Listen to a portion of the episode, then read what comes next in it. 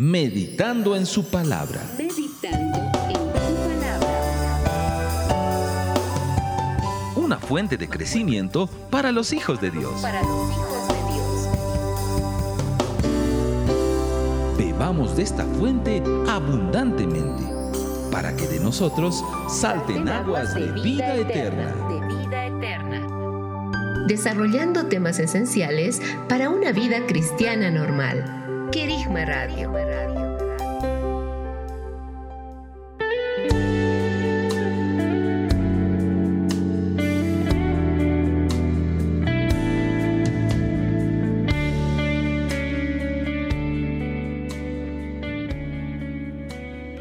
Amados oyentes, una vez más, bienvenidos al programa Meditando en su Palabra.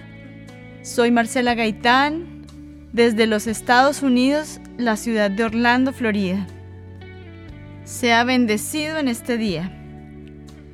Comenzamos los devocionales hablando acerca de las características que tiene un hijo de Dios, como ser la luz, la santidad, la humildad, la justicia, vivir en la gracia, entre otros. Este tiempo estaremos hablando acerca de algunos elementos que encontramos en la palabra, elementos que tienen un diseño precioso, que nos hablan de Jesucristo y que operan de forma maravillosa en nosotros, como ser el agua, el aceite, el trigo, el vino.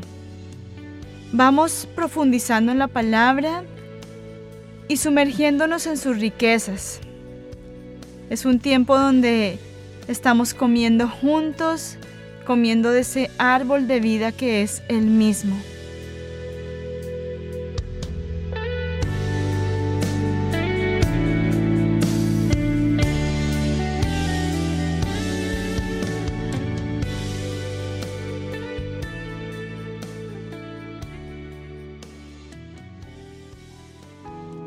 En el devocional anterior, hablamos de la importancia de estar conectados a la fuente verdadera. Hablamos también del Espíritu de Dios, que es el agua viva que fluye de nuestro interior, y lo vital que es tener una actitud de adoración frente a las aguas. Las aguas nos conectan con la vida de Dios, nos vivifican y purifican. Cuando Jesús es bautizado, se mueven dos elementos que son fundamentales, el agua y el aceite. El agua que es la vida de Dios. Estas aguas son vitales también en nuestra vida. Y por otro lado está el aceite, la unción del Espíritu Santo en nosotros. Recuerde que anteriormente mencionamos que Jesús fue ungido después que cruzó las aguas, no antes. Y tiempo después, Pedro lo reconocerá y dará testimonio diciendo, Tú eres el Cristo, el ungido, el Hijo del Dios viviente. Venga conmigo un texto, por favor. Hechos capítulo 10 versos 36 al 43. Envió la palabra a los hijos de Israel, anunciando la buena noticia de paz por medio de Jesucristo. Él es el Señor de todos. Vosotros sabéis la noticia divulgada por toda Judea, comenzando desde Galilea, después del bautismo que proclamó Juan respecto a Jesús de Nazaret, cómo Dios lo ungió con el Espíritu Santo y poder.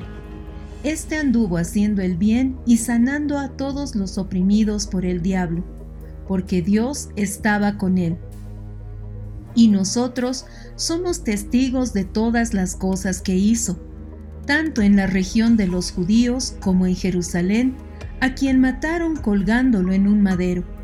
A éste levantó Dios al tercer día y le concedió hacerse visible, no a todo el pueblo, sino a unos testigos designados de antemano por Dios, a nosotros, que comimos y bebimos con Él después que resucitó de entre los muertos. Y nos mandó que proclamáramos al pueblo y declaráramos solemnemente que este es el juez de vivos y muertos, designado por Dios. De este dan testimonio los profetas, todo el que cree en Él recibe liberación de pecados por medio de su nombre. El día de hoy vamos a hablar del aceite. Si bien las aguas del Señor traen vida a nosotros, el aceite trae función. El aceite en las escrituras representa la acción del Espíritu Santo en las personas. Jesús no necesitó aceite natural. El mismo Espíritu Santo descendió sobre él y esto es glorioso, amados. Él fue ungido con el Espíritu Santo y poder. Jesús fue ungido.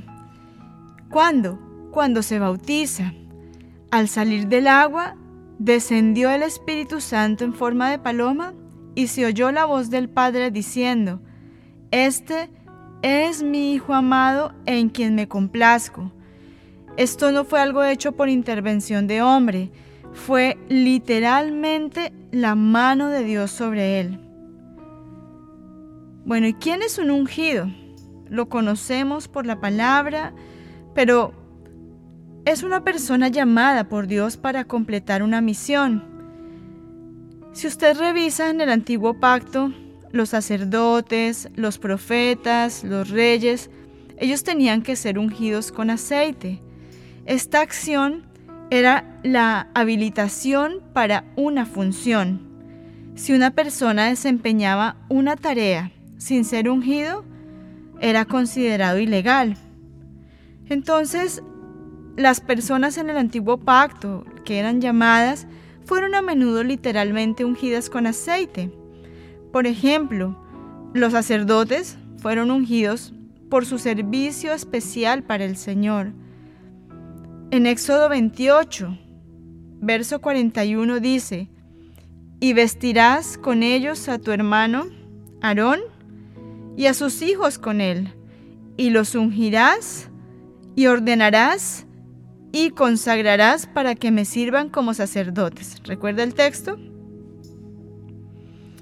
El aceite de oliva en aquel tiempo se usaba, entre otras cosas, eh, principalmente como combustible para las lámparas, como medicamento, como jabón de aseo personal o como elemento ceremonial o como ingrediente también en la elaboración de alimentos.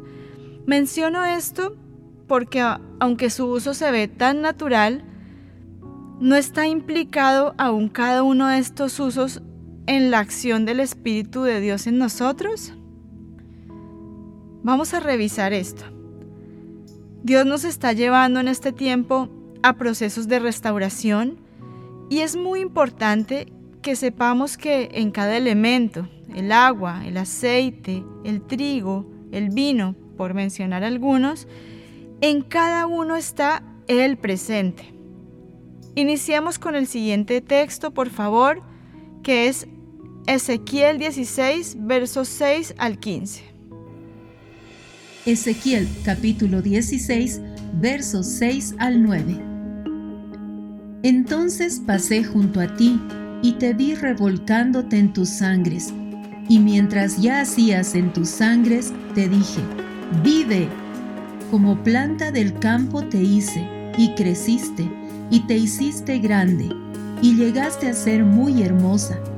Tus pechos se habían formado, y tu pelo había crecido, pero estabas desnuda y descubierta. Otra vez pasé cerca de ti y te miré, y he aquí tu tiempo era tiempo de amores, y extendí mi manto sobre ti, y cubrí tu desnudez, y te di juramento, y entré en pacto contigo, dice Adonai Jehová, y viniste a ser mía. Entonces te lavé con agua, te limpié la sangre de encima y te ungí con aceite. Recuerde que allí el profeta está hablando de la novia infiel, pero es tal su amor para con nosotros que vez tras vez Él nos lava con agua, nos unge con su aceite. Mire por ejemplo, Primera de Samuel 16, versos 12 al 13.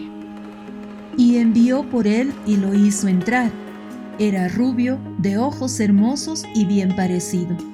Y el Señor dijo, Levántate, úngele, porque éste es. Entonces Samuel tomó el cuerno de aceite y lo ungió en medio de sus hermanos. Y el Espíritu del Señor vino poderosamente sobre David desde aquel día en adelante. Luego Samuel se levantó y se fue a Ramá. A lo largo del antiguo pacto, el Espíritu Santo venía, los visitaba y se iba. Nosotros, sus hijos, ahora en este tiempo, tenemos un gran privilegio. ¿Y cuál es ese privilegio? Es que podemos contenerlo a Él. Es que Él nos diseñó así. ¿Por qué? Porque Él se vació ya en nosotros.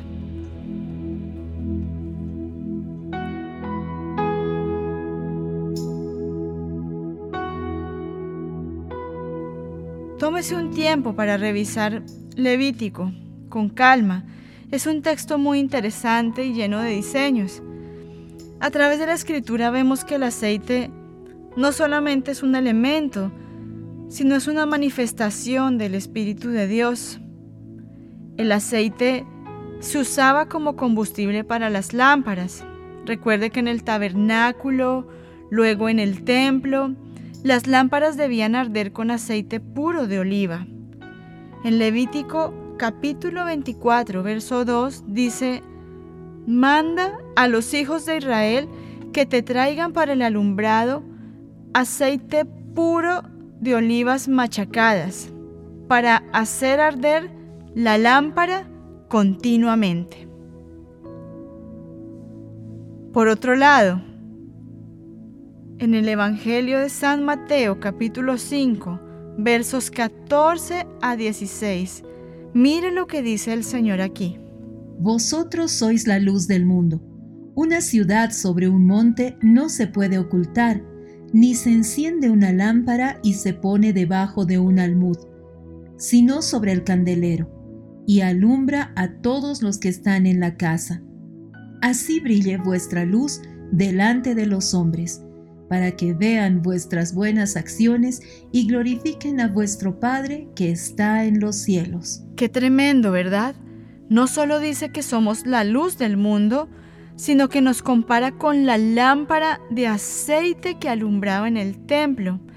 Ahora, es muy interesante que de la misma forma compare a su iglesia. Recuerde que la iglesia somos nosotros. Y él hace una comparación también en un momento con esas jóvenes vírgenes de las cuales cinco de ellas que eran insensatas traían sus lámparas, pero sin aceite. Le pido también que cuando pueda revise este texto porque es muy interesante. Solo las que velaban para que el aceite no escasee en sus lámparas y estaban listas, entraron con el novio al banquete de bodas. Entonces, amados, ¿Qué podríamos hacer sin la presencia de su Espíritu en nuestras vidas? Sin duda alguna, todo esto sería simplemente religión, sería muerte, no habría vida. Revisemos algunos textos más. Apocalipsis capítulo 1 versos 19 al 20. Escribe, pues, las cosas que has visto, y las que son, y las que han de suceder después de estas. En cuanto al misterio de las siete estrellas que viste en mi mano derecha y de los siete candelabros de oro, las siete estrellas son los ángeles de las siete iglesias, y los siete candelabros son las siete iglesias. Dios ha constituido a su iglesia como candelabros. ¿Cuándo ocurrió esto? ¿No es acaso esta iglesia la que fue encendida en Hechos 2 por el aceite de su espíritu? La iglesia, al igual que Jesús, fue literalmente ungida por él. Qué tremenda esta verdad y qué hermoso es lo que Dios hizo con nosotros. Que el Espíritu del Señor abra su entendimiento en este momento. Esto es muy tremendo.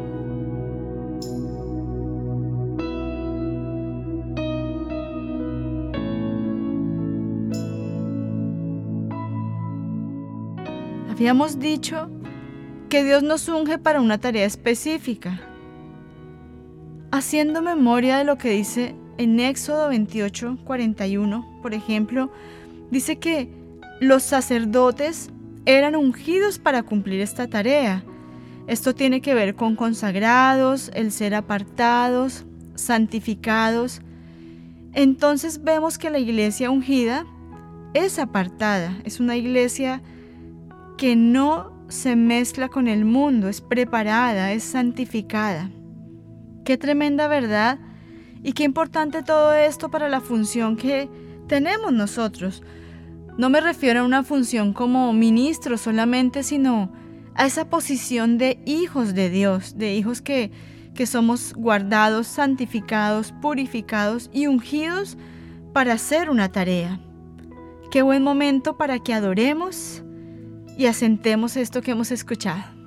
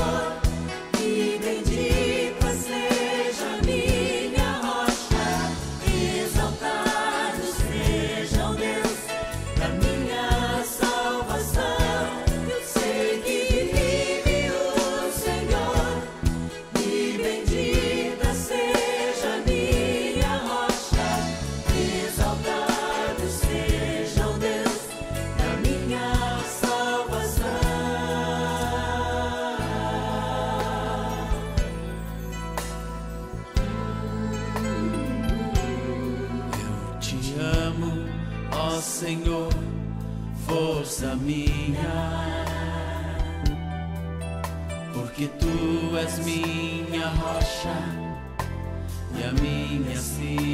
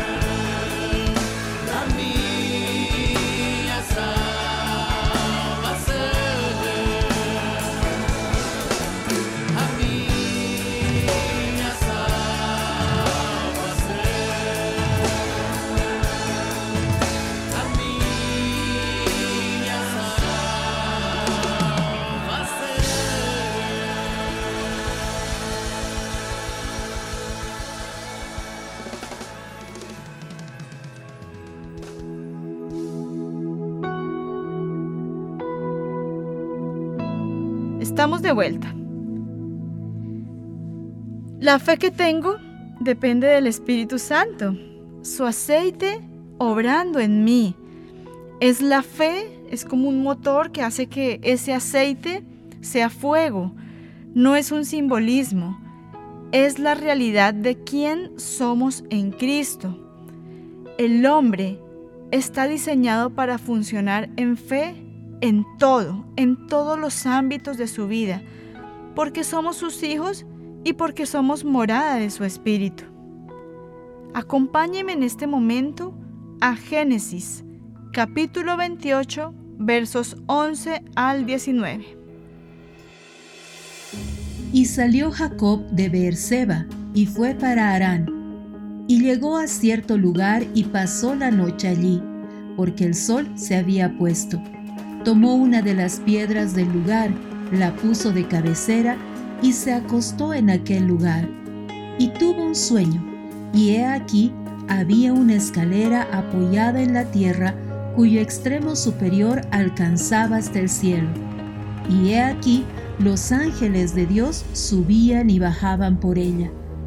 Y he aquí, el Señor estaba sobre ella, y dijo, Yo soy el Señor, el Dios de tu padre Abraham y el Dios de Isaac. La tierra en la que estás acostado te la daré a ti y a tu descendencia. También tu descendencia será como el polvo de la tierra, y te extenderás hacia el occidente y hacia el oriente, hacia el norte y hacia el sur. Y en ti y en tu simiente serán benditas todas las familias de la tierra. He aquí, yo estoy contigo, y te guardaré por donde quiera que vayas, y te haré volver a esta tierra, porque no te dejaré hasta que haya hecho lo que te he prometido. Despertó Jacob de su sueño y dijo, Ciertamente el Señor está en este lugar y yo no lo sabía.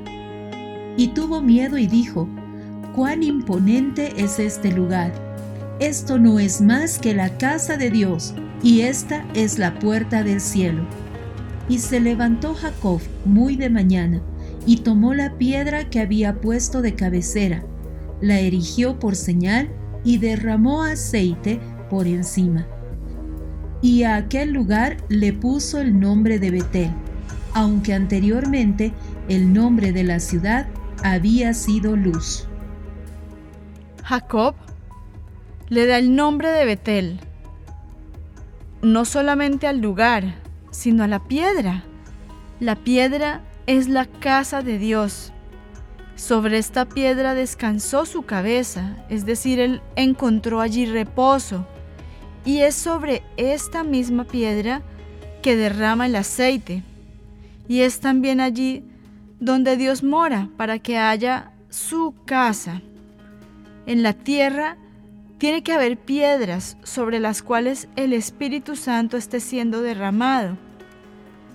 ¿Quiénes somos esas piedras? Somos nosotros. Y el aceite es el Espíritu Santo. Qué maravilloso es esto. Cuando no puede ser visto, recuerde lo que dice en Juan, nadie ha visto jamás a Dios. Cuando no puede ser visto el Padre, cuando se manifiesta es el Hijo.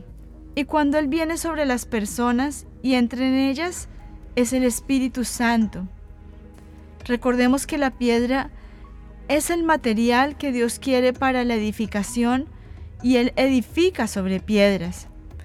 Y es el aceite sobre la piedra lo que la convierte en una casa. Y cuando se produce todo esto, nos convertimos en un Betel. ¡Qué glorioso es esto! La piedra de Jacob ha sido ungida, ha sido vivificada con el Espíritu Santo y nos ha sido dado el mismo. Revisemos Primera de Pedro capítulo 2, versos 4 al 7. Y viniendo a él como una piedra viva, desechada por los hombres, pero escogida y preciosa delante de Dios, también vosotros, como piedras vivas, sed edificados como casa espiritual para un sacerdocio santo, para ofrecer sacrificios espirituales aceptables a Dios por medio de Jesucristo. Pues esto se encuentra en la Escritura. He aquí, pongo en Sión una piedra escogida, una preciosa piedra angular, y el que crea en él no será avergonzado. Este precioso valor es, pues, para vosotros los que creéis, pero para los que no creen, la piedra que desecharon los constructores, esa en piedra angular se ha convertido. Qué tremendo, ¿verdad? Dios entra en nosotros y nosotros entramos en Dios. El Señor es el Hijo del Hombre quien, como la escalera celestial, trajo a Dios al hombre y llevó al hombre a Dios. Recuerde lo que dice Jesús a Natanael en Juan capítulo 1, versos 49 al 51. Natanael le respondió, Rabí, tú eres el Hijo de Dios, tú eres el Rey de Israel. Respondió Jesús y le dijo, porque te dije que te vi debajo de la higuera, ¿crees? Cosas mayores que estas verás. Y le dijo, en verdad, en verdad os digo que veréis el cielo abierto y a los ángeles de Dios subiendo y bajando sobre el Hijo del Hombre. Amados, ese día en que nos volvimos a Él, nos arrepentimos y creímos, Él, como la escalera celestial, trajo también algo celestial a nuestro ser y llevó algo desde la tierra hasta el Padre. Y fue allí donde se abrieron los cielos para nosotros, y Betel fue establecida aquí en la tierra. ¿Qué pasó? Se manifestó esa piedra ungida, se unieron los cielos y la tierra, y se produce esa mezcla de Dios con nosotros.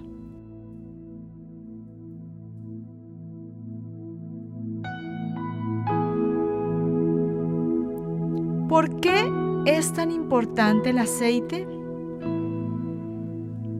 Hay un episodio que quisiera mencionar y está en el libro de Segunda Crónicas, capítulo 2. Y Salomón decidió edificar una casa al nombre del Señor y un palacio real para sí y designó Salomón setenta mil hombres para llevar cargas, ochenta mil para labrar piedra en los montes y tres mil seiscientos para dirigirlos. Entonces Salomón envió un mensaje a Hiram, rey de Tiro, diciendo, Haz conmigo como hiciste con mi padre David, enviándole cedros para edificarle una casa donde habitar. He aquí, voy a edificar una casa al nombre del Señor, mi Dios, para consagrársela, para quemar incienso aromático delante de Él, para colocar continuamente el pan de la proposición y para ofrecer holocausto por la mañana y por la tarde. En los días de reposo, en las lunas nuevas y en las fiestas señaladas del Señor nuestro Dios esto será ordenanza perpetua en Israel. Y la casa que voy a edificar será grande, porque nuestro Dios es grande, más que todos los dioses. Pero, ¿quién será capaz de edificarle una casa cuando los cielos y los cielos de los cielos no pueden contenerle? ¿Quién soy yo para que le edifique una casa aunque solo sea para quemar incienso delante de él? Ahora pues, envíame un hombre diestro para trabajar en oro, en plata, en bronce, en hierro y en material de púrpura, carmesí y violeta, y que sepa hacer grabados para trabajar con los expertos que tengo en Judá y en Jerusalén, los cuales mi padre David proveyó. Envíame también del Líbano madera de cedro, ciprés y sándalo, porque yo sé que tus siervos saben cortar la madera del Líbano, y he aquí, mis siervos trabajarán con tus siervos, para que me preparen madera en abundancia, porque la casa que voy a edificar será grande y maravillosa. Y he aquí, daré a tus siervos, los trabajadores que cortan la madera, veinte mil coros de trigo en grano, y veinte mil coros de cebada, y veinte mil vatos de vino, y veinte mil vatos de aceite. ¿Notó algo aquí? Mire lo que Salomón ofrece. Recuerde al principio lo que yo le mencionaba de la importancia de todos estos elementos. Él ofrece el trigo, cebada, vino y aceite. Continuemos, mire lo que dice en el verso 15.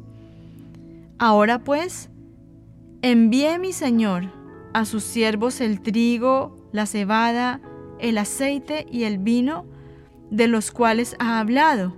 Él no solamente lo ofreció, Él lo entregó. Esa lámpara que había sido ungida con aceite, David, a quien vino el Espíritu del Señor, es intentada apagar por un sistema. No era esa la casa que Dios quería que se edifique. En medio de este texto podemos ver cómo es pedido el trigo, el vino, el aceite, para que ese Betel, esa casa unida a Dios, se convierta en un sistema de comercio.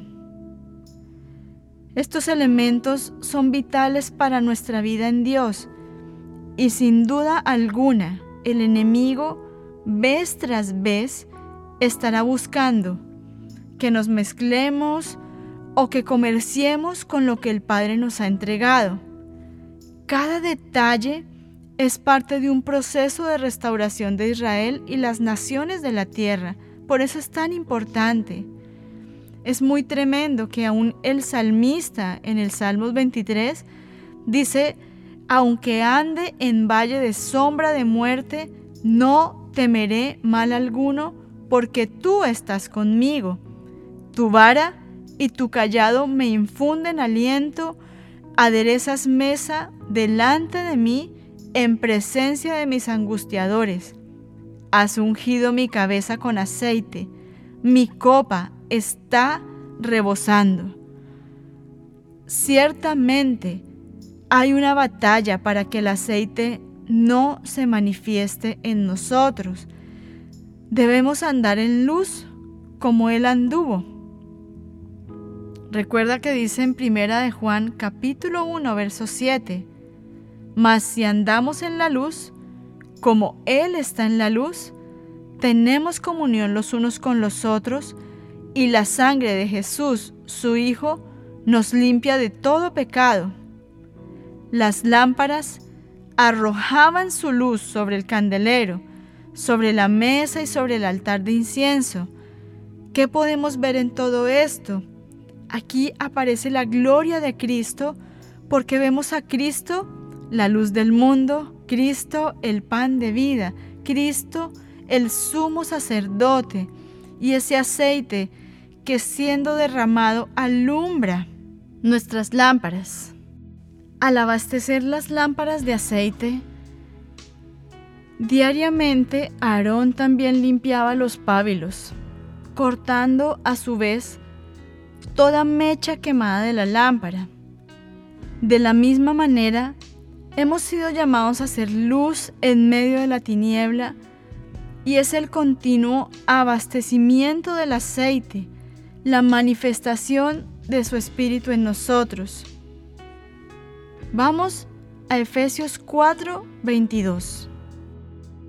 Pero vosotros no aprendisteis así a Cristo, si en verdad lo oísteis y fuisteis enseñados en él conforme a la verdad que está en Jesús, a saber, en cuanto a la antigua manera de vivir, a despojarse del viejo hombre, que está siendo destruido por los deseos del engaño, a renovarse en el espíritu de la mente y a vestirse el nuevo hombre que fue creado según Dios en la justicia y santidad de la verdad.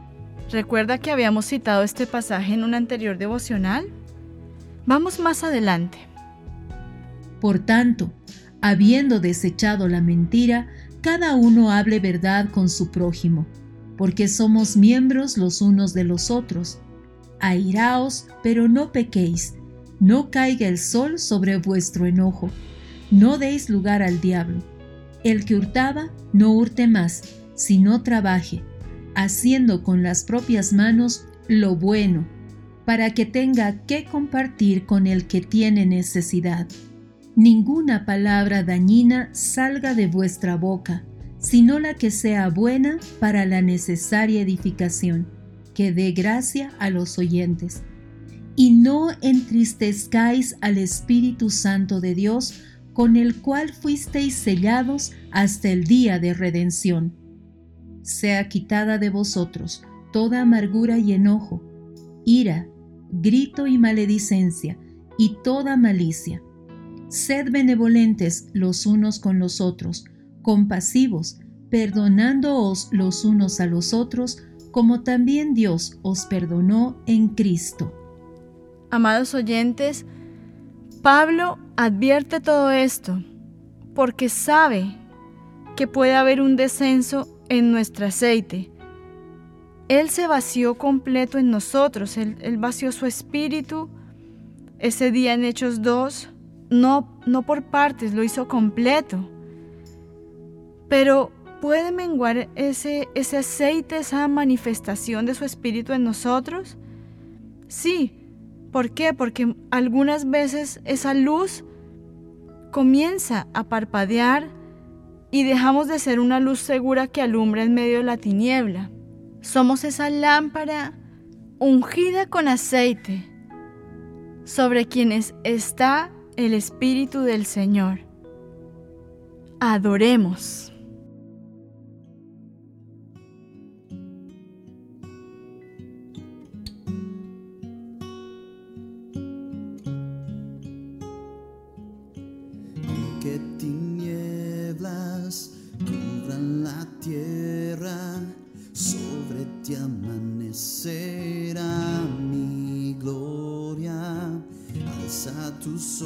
Y reconoce que yo soy tu Salvador, el fuerte de Jacob, tu Dios,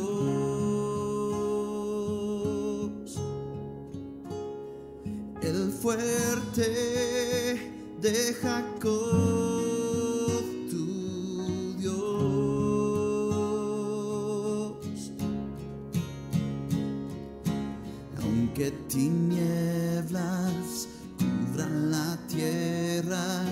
sobre ti amanecerá mi gloria. Alza tus ojos y reconoce que yo soy tu Salvador, el fuerte de Jacob,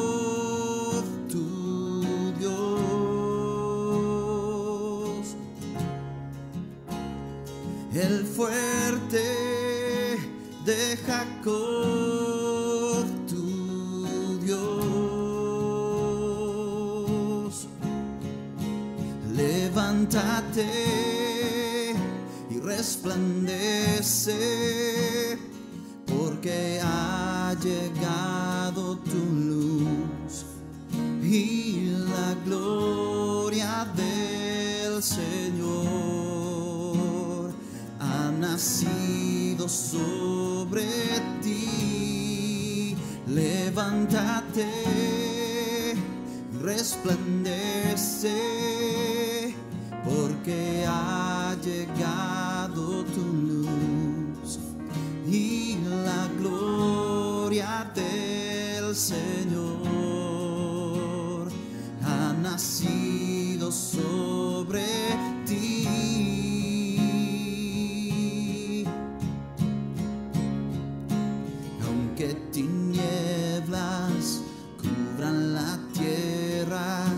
sobre ti amanecerá mi gloria. Alza tus ojos y reconoce que yo soy tu Salvador, el fuerte de Jacob,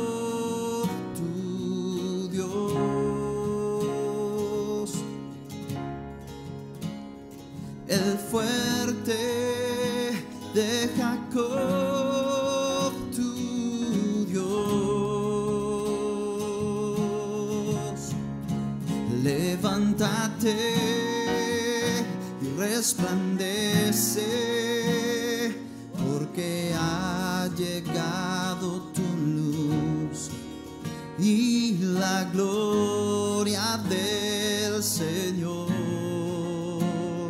ha nacido sobre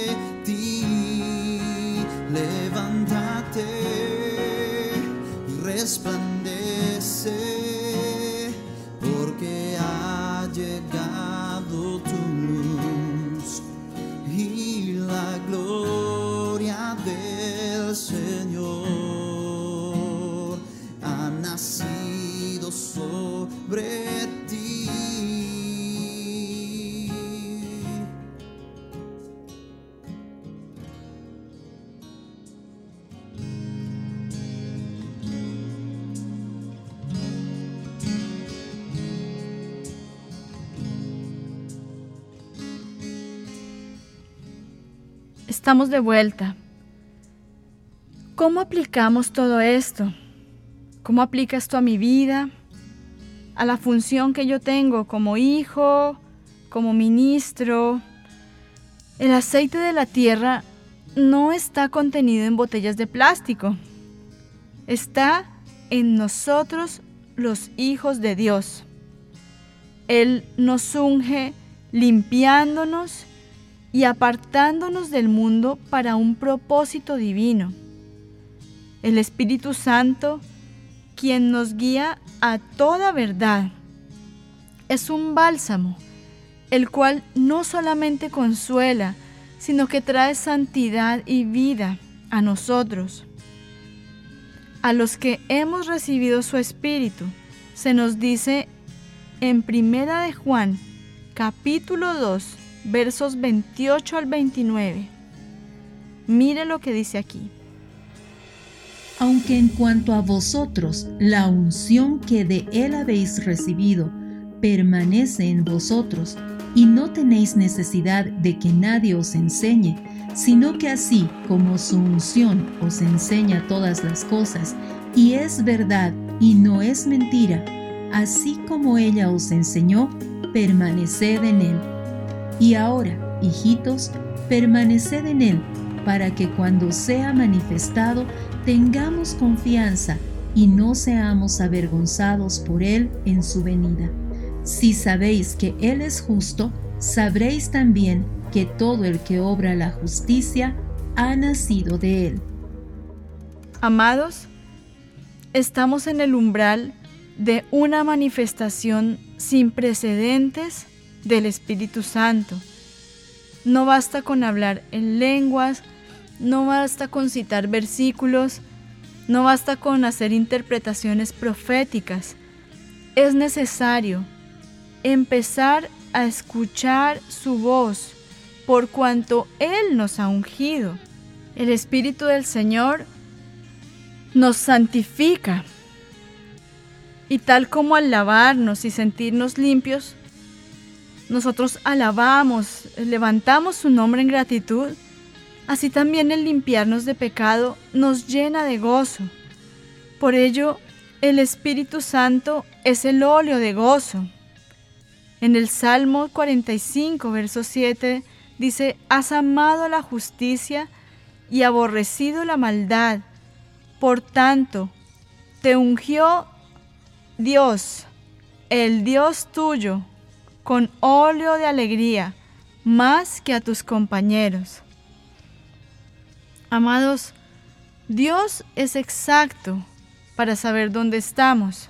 Nosotros a veces podemos considerarnos que estamos en una posición muy arriba o muy abajo, pero Él es preciso. Pero sabe que en su gracia, en su misericordia, Él es abundante para darnos. Sin ver aún muchas veces nuestra condición, Él abunda. Y en el Salmo dice, unges mi cabeza con aceite, mi copa está rebosando. Es decir, que Él sobreabunda, Él rompe todo concepto de escasez que tenemos, porque no es compatible con el Dios de la abundancia. Hemos sido diseñados para la abundancia, hemos sido diseñados para que abunde el aceite, el trigo, el vino. La palabra nos dice, pedid y se os dará, buscad y hallaréis, golpead y se os abrirá. Amado, que el Espíritu de Dios te haga entender todo lo que tu Padre ha hecho para ti. Debemos entender que el aceite es el Espíritu de Dios que nos aparta del mundo, nos consagra, nos purifica, nos santifica. Por lo que los sacrificios de purificación ya no son necesarios. ¿Por qué? Porque la presencia del Espíritu Santo en nosotros ha hecho esa purificación. Quiero terminar con esta declaración. Isaías capítulo 61 versos 1 al 3. El espíritu de Adonai está sobre mí. Me ungió para dar buenas noticias a los pobres. Me ha enviado a sanar a los quebrantados de corazón a proclamar libertad a los cautivos y recuperación de la vista a los ciegos, a proclamar el año favorable de Adonai y el día de la venganza de nuestro Elohim, a consolar a todos los que lloran, a comunicar la alegría a los que lloran en Sión, dándoles hermosura en lugar de ceniza y óleo de regocijo en lugar de lamentos y el manto de alabanza en lugar de pesadumbre, para que sean llamados árboles de justicia, plantados por Jehová mismo, para que Él sea glorificado. Qué poderoso es que Jesús mismo cite este pasaje en el Evangelio de San Lucas capítulo 4. Él, el hijo de José, se presenta como el ungido del Señor. Él es el Mesías que viene a anunciar la buena noticia a los pobres, a devolver vista a los ciegos, a liberar a los cautivos. Amados, para nosotros que tenemos a Cristo resucitado, esto es una realidad día a día en nuestra vida. Note que al final Él dice, hoy mismo se ha cumplido. Y eso puede decir también en este día, porque Él es el hoy. No hay que esperar a mañana para vivir una vida en Cristo. Él nos ungió, nos comisionó, nos envió. Él es el hoy, el yo soy.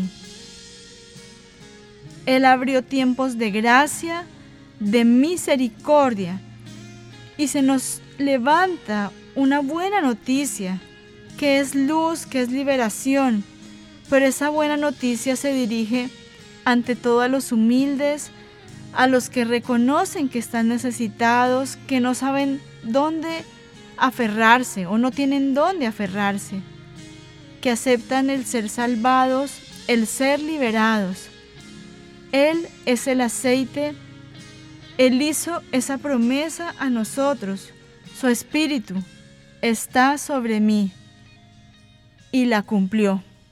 Y me ungió para dar buenas noticias, me envió a sanar a los quebrantados, me envió a proclamar libertad, a recuperación de la vista de los ciegos, a proclamar el año favorable de Adonai, a consolar a los que lloran, a comunicar de alegría a los que lloran en Sión, y realmente, al final Él dice que seamos llamados árboles de justicia, Y lo hizo para esto, para que Él sea glorificado, para que plantados por Él mismo, Él se glorifique a través de cada una de nuestras vidas. Le dejo esto para que medite, revise y profundice en los textos. Sin duda alguna, el Señor está hablando de una manera muy poderosa, muy clara. Abra sus oídos en este tiempo. Hemos terminado. Agradezco al Padre por sus vidas, los bendigo y nos vemos en el próximo programa. Recuerde que si quiere comunicarse con nosotros, puedo hacerlo al correo marcela.querigma.com.